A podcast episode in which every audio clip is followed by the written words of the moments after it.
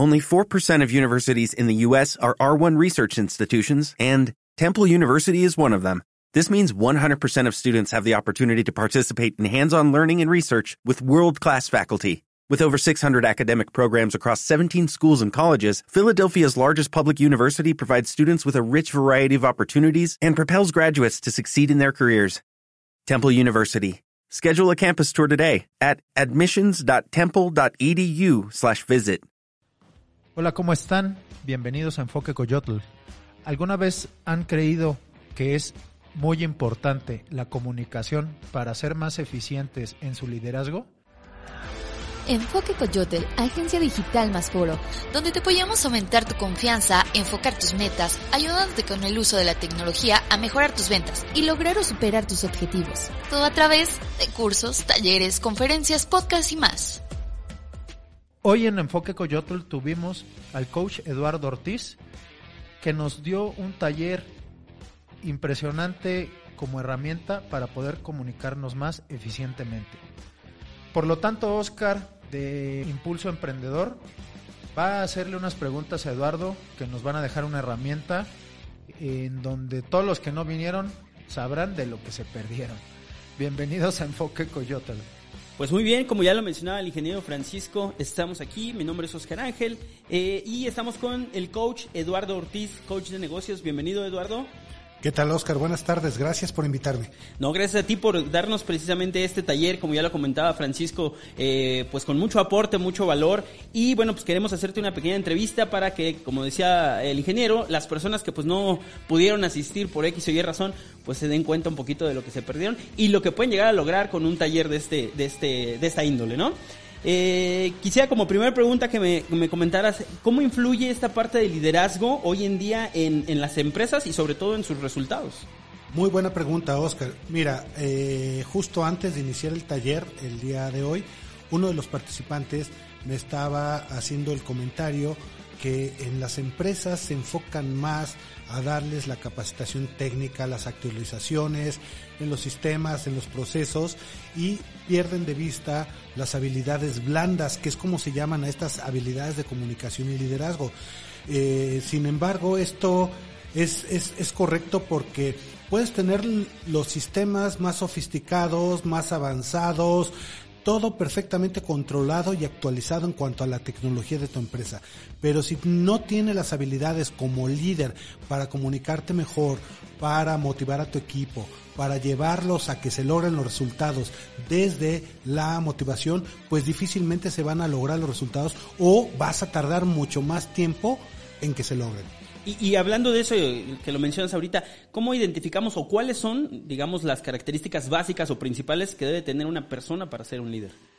Bueno, principalmente eh, tiene que tener claro hacia dónde van los objetivos. Si es un dueño de la empresa, definitivamente tiene que tener una visión de dónde quiere llegar, porque de esa manera le va a mostrar más fácilmente a su equipo y los va a comprometer. Esta visión debe ser amplia, debe ser motivadora, debe ser más un legado que una, una meta y definitivamente en medida de que la tengan clara va a ser mucho más fácil que se logren.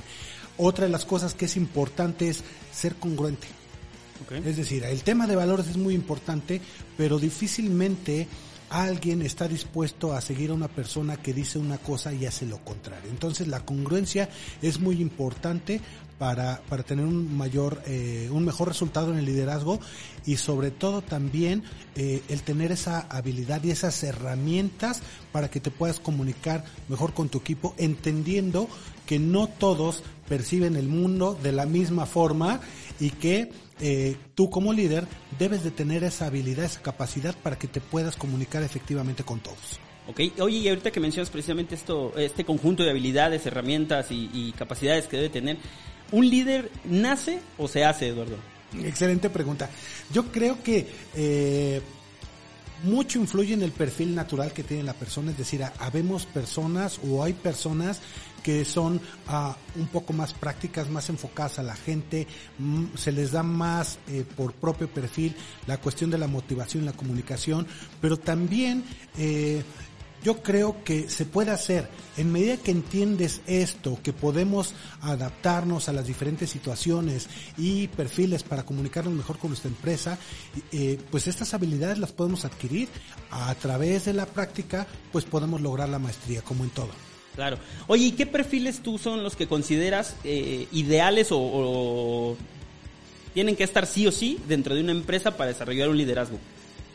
Perfiles. Eh, si nos referimos a los perfiles de comportamiento, yo creo que el líder naturalmente debería de moverse entre la I y la D mayormente para tomar decisiones, para motivar, para, para eh, en un momento dado hacer que, que, su gente vaya más por retos, pero también eh, debe de tener una, una buena S para saber escuchar. Eh, naturalmente eso sería adaptado te digo, como, como líder tenemos que tener eh, el entendimiento de que eh, no porque seamos muy enfocados a los resultados o más enfocados a la gente o a la estabilidad debemos de quedarnos ahí. No somos una etiqueta. Como líderes tenemos la obligación de podernos adaptar y saber en qué momento lo debemos hacer para lograr resultados. Cuando tengamos que cumplir algo sí o sí, nos movemos en un perfil más ejecutivo. Cuando tengamos que mover a nuestro equipo, motivarlo, eh, eh, tenemos que, movernos un, un, perfil más de comunicación. Cuando tengamos que escuchar a alguien, pues a un perfil donde donde eso eh, seamos más empáticos, donde escuchemos a la gente y para que se sientan pues también eh, eh, protegidos y cuando tengamos que hacer más análisis pues movernos un perfil más numérico, más analítico, más de más de detalle. Más crítico, ¿no? Más crítico. Ok. ¿Y qué impacto trae a las empresas el hecho de que eh, los dueños, los, los inversionistas o los líderes de, de, la empresa de la que estamos hablando empiecen a identificar esos líderes en, en su grupo de trabajo? Eh, hace rato también está, te, voy a comentar algo que surgió durante el taller. Estábamos comentando que imagínate que las personas que no saben que no, no saben que existe esto, parece trabalenguas, pero así es que no saben que no lo saben, eh, de repente uh, empiezan a ver el mundo de otra manera. Y puse el ejemplo tan claro, es como ser daltónico y de repente comprender esto es como si empezara a saber los diferentes colores. Entonces te da otra realidad, te da una visión mucho más clara y te muestra las áreas de oportunidad porque eh, de esta forma puedes ubicar a la gente eh, que requieres en los puestos adecuados desde su perfil y te permite comunicarte mejor con ellos. Okay, y a la vez me imagino, bueno, permite comunicarte mejor con ellos y que ellos a su vez comuniquen los objetivos de tu empresa eh, para con el personal que está este, a su cargo, ¿no? Sí, definitivamente. Y que, y que a su vez los líderes, eh, tus líderes, digamos, eh, que están, están en, en el nivel inmediato, eh, aprendan a comunicarse con, con, su equipo y que aprendan eh, a través de este liderazgo y estas habilidades blandas poder sacar lo mejor de cada uno de sus colaboradores. Ok, eso nos habla de la comunicación interna dentro de la empresa, pero ¿qué hay del de, eh, desarrollo de estos líderes para comunicar también al exterior de nuestra empresa? Definitivamente, porque en la medida que tú entiendas esto, también podrás comunicarte mejor con tus clientes, entenderás que hay diferentes perfiles y, esto de perfiles me, refiero específicamente a que cada uno percibimos el mundo a nuestra manera. Hay, hay eh, un, un, dicho de la escritora eh, Judy Sweeter que dice que la gente no amanece con la intención de echarnos a perder el día. Bueno, yo digo que casi nadie. y en medida Hay uno que otro, ¿no? Uno que otro. Pero en medida que entendamos esto, nos vamos a dar cuenta que eh, uno de nuestros colaboradores o clientes que son como muy preguntones, o necesitan mucha información, es porque en su mundo, en su mente, ellos necesitan esta información para comprender las cosas. Si hay algunos que son eh, más enfocados a las habilidades de las relaciones, pero se les van los detalles, pues bueno, ahí está el área de oportunidad. Entonces, esto nos permite ver cuáles son esas áreas de oportunidad dentro de la empresa y fuera de la empresa. Y desde luego también, aunque no lo creas, funciona también dentro de nuestra familia, porque también entendemos que a lo mejor nuestro hijo tiene este perfil y eh, a la hora de quererle enseñar algo le podemos mostrar cosas de manera diferente o debemos ser más prácticos o debemos de ser más, más empáticos, etcétera. Ok. Eh, ¿Qué técnicas recomiendas o qué sería lo más básico que podrían hacer las empresas para mejorar esta área de comunicación hacia el exterior? Definitivamente invertir en entrenamientos de este tipo. ¿Por qué? Porque está comprobado que eh, los resultados que logras después de esta inversión eh, se van de 5 a 7 veces más eh, de lo que puedes hacer tu equipo productivo o de lo que puedes tener en resultados en la empresa. No por nada, en el mundo se invierten cada año alrededor de 15 billones de dólares solamente en temas de coaching, solamente en temas de desarrollar habilidades blandas y solamente en Estados Unidos se invierte la mitad de esto, 7.5 billones. ¿Por qué? Porque saben precisamente que el resultado es exponencial. Entonces, si quieres que esto funcione y tiene los sistemas adecuados, pues asegúrate de tener la correcta comunicación y liderazgo para que las cosas se hagan en tiempo y forma. Excelente, Eduardo. Bueno, pues esta fue una breve entrevista que quisimos hacerte eh, después de este gran taller que nos acabas de dar. Ya por último y para cerrar, ¿dónde te puede contactar la gente? Tu información de contacto, redes sociales. Con todo gusto. Eh, redes sociales es arroba e Ortiz Coach. Eh, teléfono es 427-119-4288 y nuestra página web es eortizcoach.com.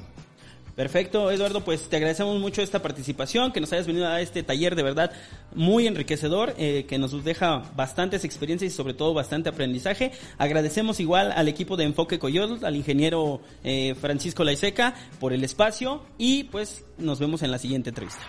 Muchas gracias a ustedes por invitarme.